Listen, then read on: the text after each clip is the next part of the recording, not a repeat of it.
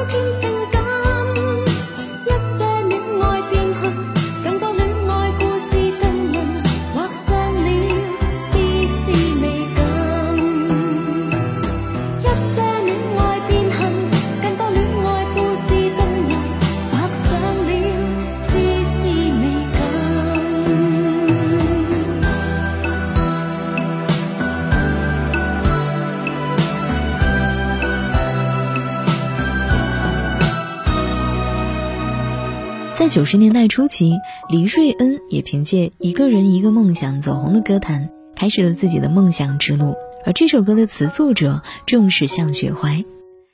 纵横乐坛多年，笔耕不辍，一双圣手，先后为陈百强、张国荣、吕方、林忆莲写下了不少符合他们演唱会的歌曲。一人一个梦想，一人一首向雪怀。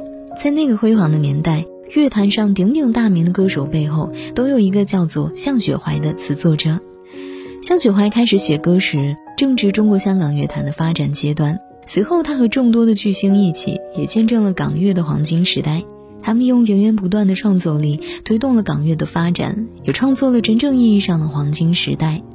无论时代怎样的纷繁更迭，我相信总有人会记得那个灿烂的时候。时光唱片，我是杜静。下期想听到哪首歌曲，或者了解哪位歌手的故事，都可以在微信公众号“九零五江暖播”直接来发送我的名字杜静或者节目的名字“时光唱片”来告诉我吧。我们下期再见。如告知某一些的恋爱结果会心伤，曾愉快，一试何妨？如告知我的一些感觉，你不会欣赏，谁共你一般思想？不知哪里风向，又传来了花香，再次编织心中的幻想。一人有一